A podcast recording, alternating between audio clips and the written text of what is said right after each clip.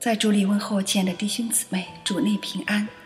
接下来继续为大家分享宋尚杰博士日记摘抄《邻里极光》第三章。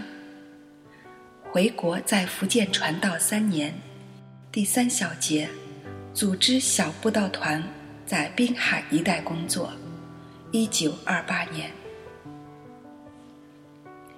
一九二八年六月二十一日，我与戴美泰、李文成、陈云同工及四个女生组织一个小布道团，到达平海。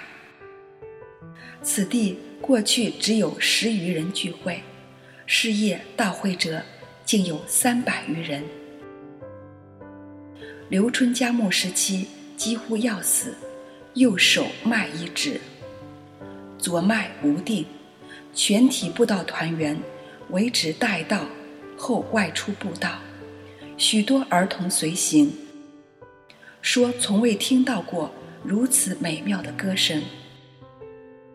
晚上回来后，刘春佳妻见复原，他对我说：“祷告的助力叫医药大。”晚上聚会，我自述重生经历，有二百余人愿意跪下祷告，追求重生。圣日礼拜捐款时，男士多离教堂，这种金钱奉献法实在拦阻教会的工作。我向儿童讲道时，借着两个小儿相打。令儿童自己说出家中母亲教育之不佳及拜菩萨之假，我变成小孩子与他们又笑又谈，孩子们十分高兴，父母旁观也感到十分有趣。三十多个儿童决意信耶稣，并读经祷告。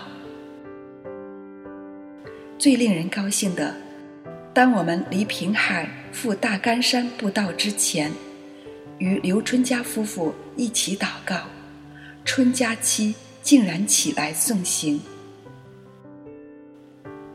干山时，蒲师姑母女来，蒲师姑要女生回家，说否则外人讥议，有损布道团名义。他这种疑心实在拦阻布道工作之进行。他认为。这几个女生是出风头。他的话是这些女生灰心丧志。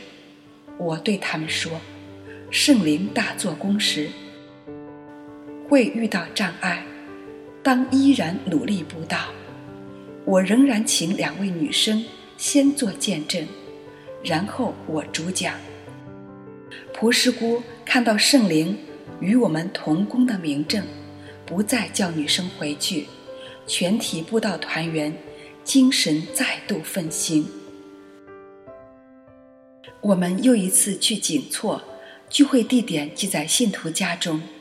我深感有形的大教堂可以有拆毁的时候，但是信徒在自己家中的侍奉与敬拜永远无法消灭。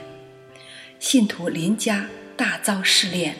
其孙病危，其家父引鬼来救，邻家长子怒毁一切偶像及祭物，专依靠主。孙子病呼泉，故全家信道。在离开景措赴带头途中，与同工美泰唱一首诗，祈祷对上帝讲话。读经能除病灭鬼，读经使圣灵满心。信徒当时常读经。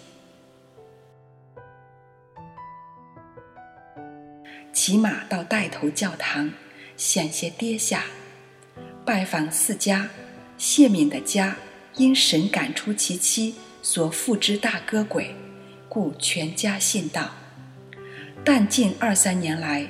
道心冷淡，我为信徒因神迹奇事而信主，遇难则离道而叹息。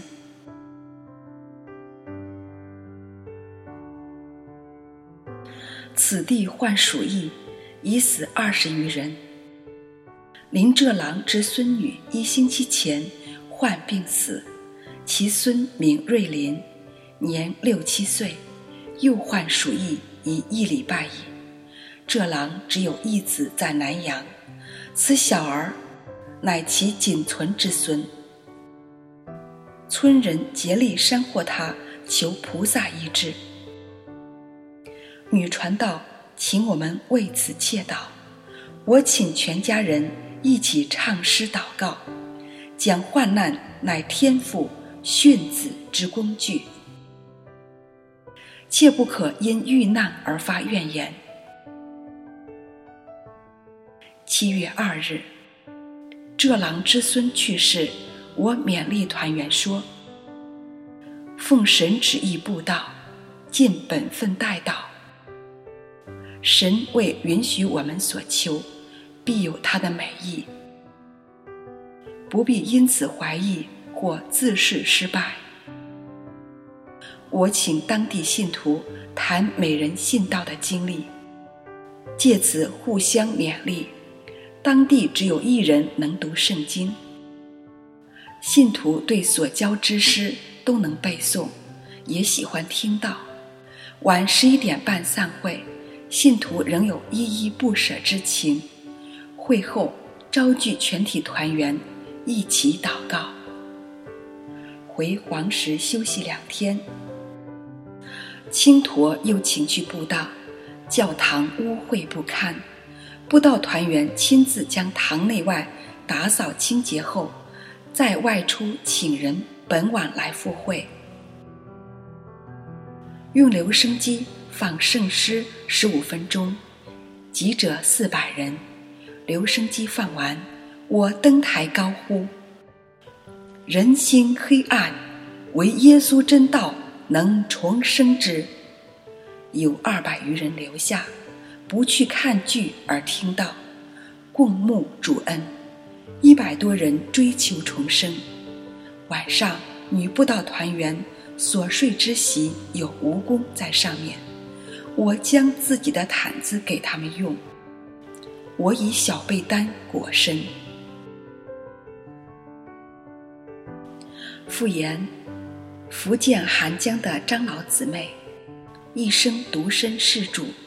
她追忆说：“我在一九二八年重生，参加宋博士带领的小布道团，由韩江到平海，有一百里的路程。”我因为体弱，昏倒在平海礼拜堂内。经宋博士带到后，我方勉强跟队到大干山、锦措等地。平海的刘春家牧师娘病危而全，此事震动平海一带。返回韩江时，宋博士对我讲：“你体弱，骑上我的马，我牵马。”护送你回寒江，我再三推却，但他坚持他所说的。我骑上了马，他当时这个谦卑爱心的行动，一直激励我专一传道、侍奉主的心智。